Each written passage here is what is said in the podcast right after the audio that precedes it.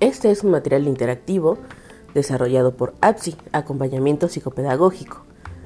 El día de hoy se revisarán los problemas en el proceso de enseñanza-aprendizaje del componente cognitivo, que pueden derivar de un inadecuado funcionamiento del contexto. Te acompaña María Elena Dávila Mejía.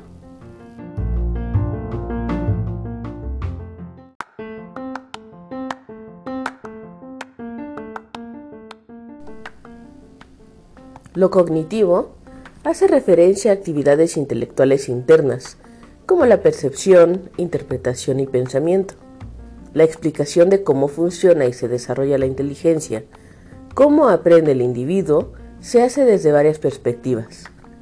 Una de ellas es la perspectiva factorial, en donde la inteligencia es vista como un conjunto de factores estructurados de forma jerárquica. Dentro de esta perspectiva, la expresión habilidad cognitiva hace referencia a la posesión de determinadas capacidades y aptitudes necesarias para usar el pensamiento y razonamiento abstracto. El segundo es la perspectiva genética o neuropsicológica, donde la inteligencia es un proceso evolutivo y neurológico del cerebro y las operaciones y procesos mentales son el resultado de las conexiones o descargas eléctricas de determinadas neuronas creándose programas que permiten al sujeto aprender situaciones nuevas, tras la valoración que hace el cerebro de dicha situación y la elección de un programa previo, o la producción de una nueva interconexión que dará respuesta a la situación planteada. La tercera es la perspectiva cognitiva y social cognitiva. Presenta la hipótesis de que el déficit cognitivo está ocasionado por factores ambientales, socioeconómicos y culturales, y no exclusivamente por factores innatos. Da plena capacidad a la acción educativa. Se plantea la, necesidad de llevar a cabo programas de intervención cognitiva cuyo objetivo es modificar la capacidad intelectual y mejorar las habilidades de pensamiento, razonamiento y solución de problemas. La posibilidad de modificar la inteligencia es el principio básico de los modelos de aprendizaje cognitivos que se mencionan a continuación. La primera es la teoría de modificabilidad cognitiva. Se parte de la idea de que la inteligencia es modificable. El conocimiento se adquiere a través de la interacción con otros. La segunda es la teoría de la, de la inteligencia múltiple de Gardner y la teoría triárquica de Sternberg. El tercero son las teorías basadas en el procesamiento de la información, que estudian cómo el individuo selecciona y percibe la información, la codifica, la almacena y la transforma.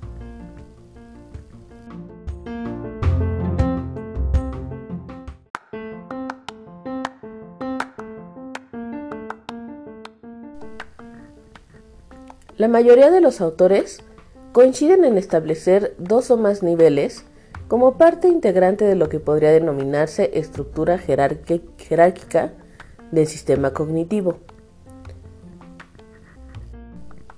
Pozo y Postigo destacan una estructura en la que las estrategias metacognitivas se encontrarían en la cúspide de la jerarquía.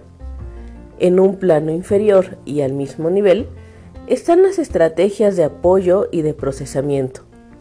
Bajo ellas se ubicarían las habilidades o destrezas y en el mismo nivel estarían los conocimientos temáticos específicos, debajo de los cuales se situarían las operaciones y procesos. De acuerdo con esta estructura, la metacognición consiste en el conocimiento y el control sobre el propio conocimiento. Implica habilidad de los sujetos para planificar las tareas, controlarlas y revisarlas. En la planificación de la tarea, el alumno realiza las siguientes operaciones. Selecciona las estrategias más apropiadas. Orienta la atención. Relaciona lo conocido con lo desconocido. Comprueba errores. Para el control y la revisión de la tarea se realizan estas operaciones. Primero organizar el trabajo, después graduar y secuenciar, y después detectar y corregir los errores. Gracias al desarrollo de la metacognición, se presentan dos ventajas para el proceso didáctico. Primero, el profesor transfiere al alumno el control sobre su propio aprendizaje. Y segundo, desarrolla en el alumno una autopercepción positiva, afecto y motivación. Las estrategias son programas o secuencias de procesos que facilitan la realización de una tarea. Pueden ser cognitivas y metacognitivas. La función principal de la estrategia cognitiva es la de ayudar a alcanzar la meta de cualquier empresa cognitiva, mientras que una estrategia metacognitiva informa sobre la empresa o el propio progreso. La estrategia cognitiva ayuda a ejecutar un progreso cognitivo y la estrategia metacognitiva ayuda a controlarlo. Hay conceptos considerados como análogos del término estrategia, pero que, en realidad, solo se relacionan con ellas. Autores como Breseisen y Prieto señalan la existencia de cinco habilidades esenciales de pensamiento, siendo capacitación, clasificación, relaciones, transformaciones y causación. La aplicación de las mismas daría lugar a las llamadas habilidades superiores, que serían resolución de problema, toma de decisiones, pensamiento crítico y pensamiento creativo. Marzano y otros proponen ocho destrezas de pensamiento centrales, para las cuales es necesaria la aplicación de otras más básicas.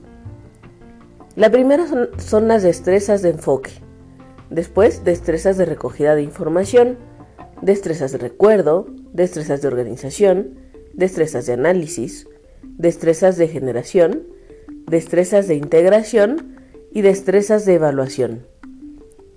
Stenberg y Sperar Willing proponen siete habilidades cognitivas. Identificación del problema, procesos de selección, representación de la información, formulación de estrategias, asignación de recursos y tiempo, y observación de la solución. Los procesos cognitivos son las actividades mentales necesarias para introducir la información en la memoria y para hacer uso de la información. Cuando se habla de estilo de aprendizaje, se alude a la forma en que una persona actúa para resolver problemas en el ámbito escolar una determinada forma de aprender. Mayer destaca tres procesos cognitivos, selección, organización e integración. El alumno, para aprender, activa una serie de procesos cognitivos, que son activados desde una serie de estructuras cognitivas. La atención ha sido definida según los procesos o mecanismos implicados en la misma, como un proceso psicológico implicado directamente en los mecanismos de selección, distribución y mantenimiento de la actividad psicológica. Se han distinguido los siguientes tipos de atención, atención selectiva, atención dividida y atención sostenida. La memoria permite grabar información a corto, mediano y largo plazo. Se suele hablar de memoria inmediata, reciente y remota también de memoria icónica y ecoica. Cuando se habla de procesos de memoria, se suele diferenciar entre el proceso de codificación, almacenamiento y recuperación. La codificación determina qué se almacena en la memoria, ya que hace referencia a las operaciones que ocurren durante la representación de la información que ha de ser recordada mientras que la cantidad y naturaleza de la información que se recuperará esté determinada por las condiciones presentes en el momento de recuperarla.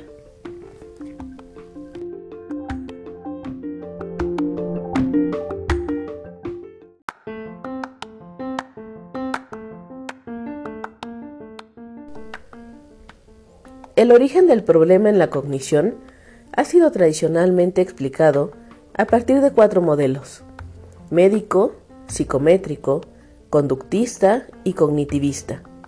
Los tres primeros tienen en común defender que el problema es algo inherente al sujeto. El enfoque cognitivo aborda las disfunciones de los procesos mentales. La intervención se centra en ellos.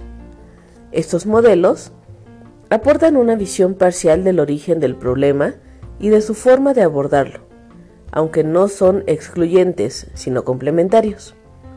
Por ello, surge un nuevo modelo alternativo, denominado ecológico u holístico, que considera que el comportamiento de un sujeto es el resultado tanto de variables internas como externas. La novedad de este modelo es considerar al contexto como factor activo del desarrollo. Esta división en sujeto y contexto ha sido matizada por autores como Salvador, quien describe cuatro tipos de obstáculos en el proceso de enseñanza-aprendizaje. Estos son ontogénico, referido al alumno, epistémico, referido al currículum, metódico, referido al profesor y profesionales, y ecológico, que se refiere al contexto escolar, familiar y comunitario. Los problemas en el aprendizaje cognitivo surgen de la interacción del sujeto con el contexto educativo, con el proceso de enseñanza. El contexto familiar puede incidir negativamente en el desarrollo cognitivo del niño. Los escasos cuidados de los progenitores, que ocasionan un bajo desarrollo del vocabulario, prácticas educativas que generan escasos hábitos de estudio, abandono escolar precoz y repetición del mismo patrón en la generación siguiente.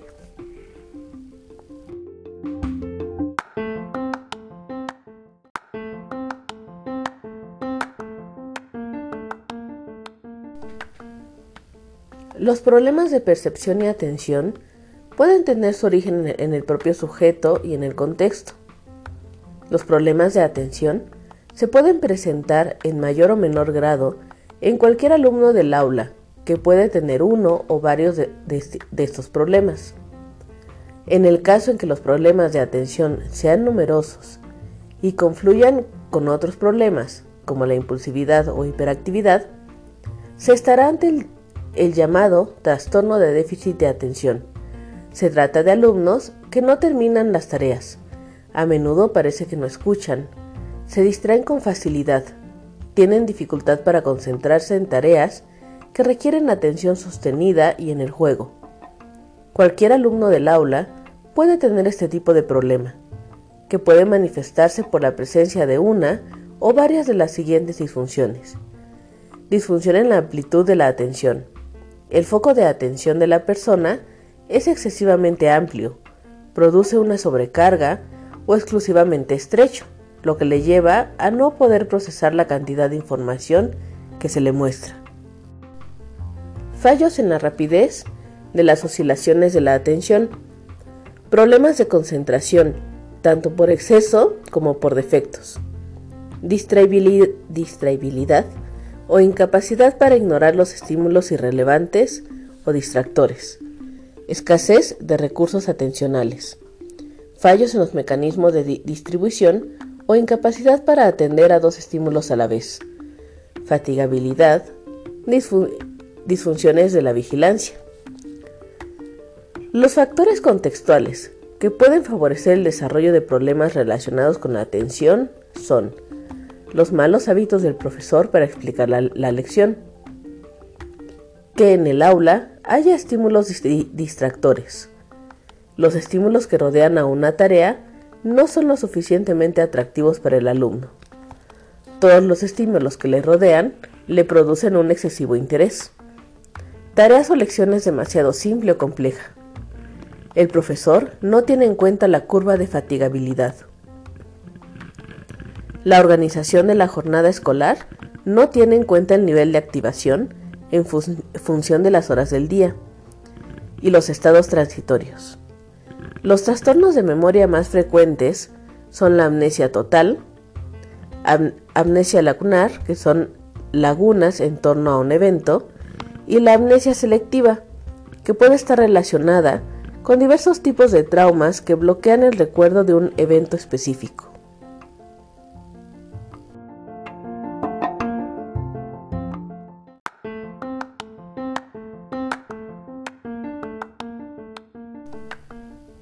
Para llevar a cabo de forma adecuada la tarea, el alumno debe, en primer lugar, estudiar sistemáticamente la situación de aprendizaje, analizar los datos del problema planteado y ordenarlos.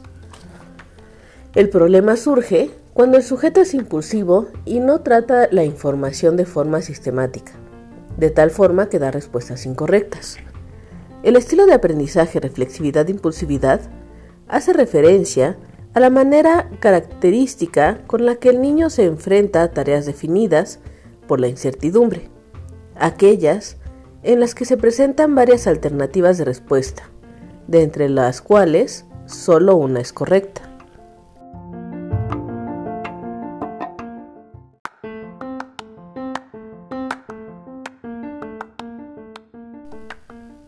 Otro estilo cognitivo que puede afectar a la realización de las tareas es el de dependencia e del campo. Es decir, la forma de abordar la tarea puede ser analítica o global. Un niño impulsivo puro, este niño únicamente presenta problemas visibles en el rendimiento académico. Se precipita a la hora de responder. Se puede afirmar que se puede ocasionar un problema de aprendizaje si el maestro ignora los estilos de aprendizaje de sus alumnos y utiliza metodologías de enseñanza o estilos de enseñanza que no se adecuan a los mismos. Algunos elementos que eh, afectan el aprendizaje de los alumnos son ambientales, emocionales, elementos sociológicos, elementos físicos y psicológicos.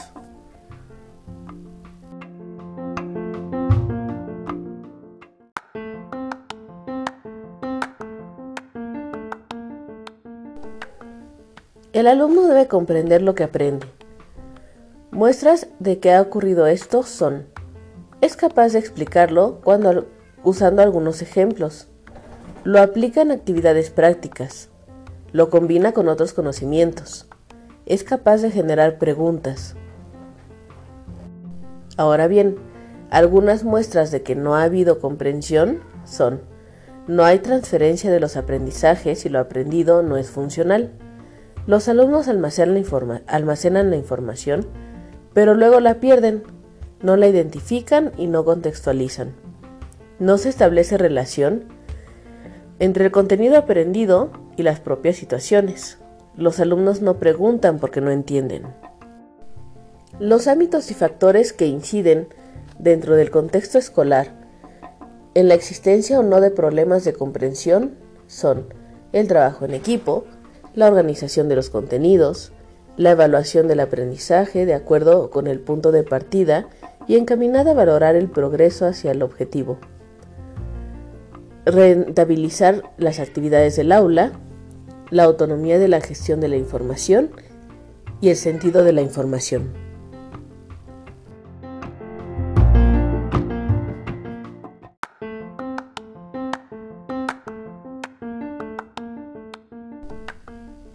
Puesto que la finalidad de la evaluación psicopedagógica es detectar los problemas que afectan al aprendizaje, a fin de establecer las acciones que permitan su modificación, este debe centrarse en el alumno, en el contexto, en el propio proceso de enseñanza-aprendizaje y en los agentes que intervienen en él. Según esta perspectiva, la finalidad de la evaluación cognitiva es detectar la relación entre la conducta manifiesta y los procesos cognitivos subyacentes. Descubrir cómo se desarrollan en los sujetos los problemas y los métodos para afrontarlos. Evaluar la intervención, cuyo objetivo es modificar la cognición de un individuo y analizar el supuesto mecanismo de intervención. La evaluación dinámica del potencial de aprendizaje es un método de evaluación del grado de disfunción en los procesos cognitivos y de las posibilidades de aprender que tiene un alumno en un momento determinado. La estructura de la prueba es test, entrenamiento y post-test. La teoría de la inteligencia múltiple, junto con la propuesta de diseño de un currículum cognitivo, desarrollado por Prieto y Ferrandis, inducen la necesidad de detectar en los alumnos los puntos fuertes y débiles en relación con dicha inteligencia. Con respecto a los instrumentos de evaluación, pueden clasificarse en función de dos variables. Primero, quién, aporta la información y segundo, en qué momento se produce dicha información. La conjunción de ambas variables da como resultado las siguientes técnicas. Predecir cómo será su, su, desempeño antes de la tarea y después de comparar dicha predicción con lo realizado. Pensar en voz alta. Registrar el, al azar el pensamiento. El recuerdo guiado. El recuerdo no guiado. La observación de la conducta del alumno. La escala de estimación es un instrumento que presenta un ilustrado de ítems referidos a actividades. La entrevista cognitiva, el análisis de casos y los portafolios.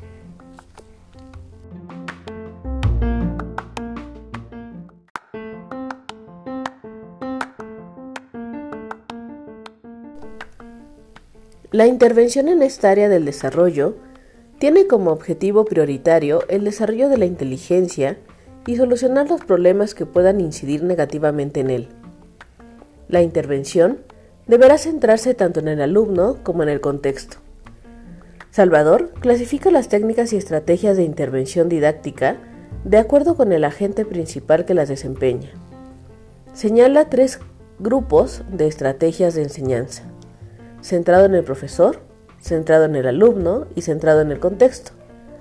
Gallardo diferencia entre dos opciones, los programas extracurriculares y los programas curriculares de estrategias de aprendizaje dentro del horario escolar y sobre contenidos curriculares.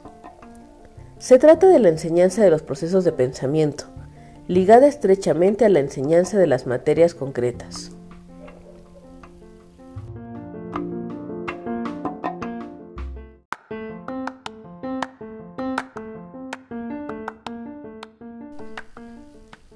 La intervención en el aula debe, responder a la siguiente pregunta. ¿Qué se debe enseñar para mejorar la cognición del alumno? Se parte del supuesto de que el alumno tiene más éxito en su aprendizaje cuando la instrucción tiene significado, está relacionada con su experiencia y las actividades están diseñadas cuidadosamente. Los profesores deben diseñar tareas que impliquen resolución de problemas, y cuyas soluciones tengan más de una respuesta correcta.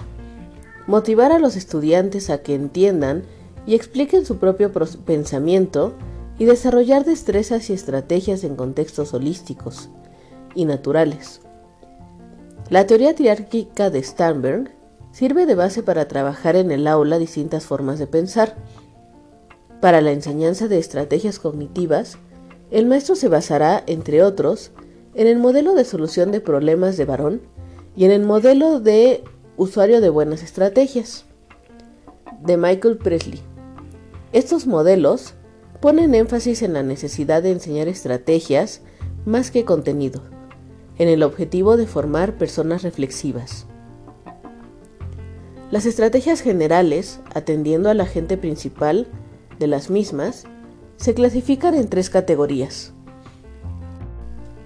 La primera, las estrategias centradas en el profesor. El profesor es el principal motor de la actividad del aula, aunque el alumno también participa activamente. Dentro de este grupo se distinguen la enseñanza directa, en donde el profesor deberá estructurar los pasos que debe llevar a cabo el alumno para realizar la tarea, la enseñanza recíproca, en donde el profesor y alumno dialogan sobre el contenido y los procesos de aprendizaje.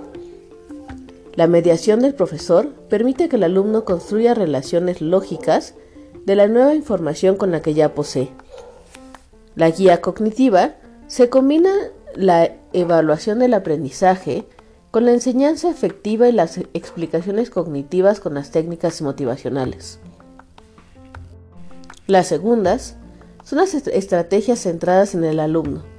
El alumno es el principal agente de la tarea, aunque no se prescinde del todo de la labor del profesor.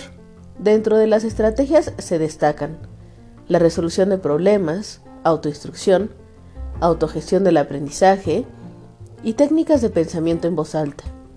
El proceso de resolución de problemas se encuentra muy estructurado, de tal forma que el alumno es capaz de centrarse en el, problema, identificar las estrategias necesarias para su resolución, aplicarlas y determinar por medio de la evaluación si las mismas han sido acertadas. Por último, las estrategias centradas en el contexto. Son técnicas en las que intervienen otros agentes en el proceso de enseñanza-aprendizaje. En este grupo se señalan la tutoría entre compañeros, el aprendizaje en grupo cooperativo. Existen dos formas de utilizar las técnicas de enseñanza cooperativa. La primera es cooperar para ayudar, que eh, tiene como ejemplo la tutoría entre compañeros, em, tutoría entre compañeros de distintas edades e individualización asistida en el grupo. Y la segunda, la cooperación mutua.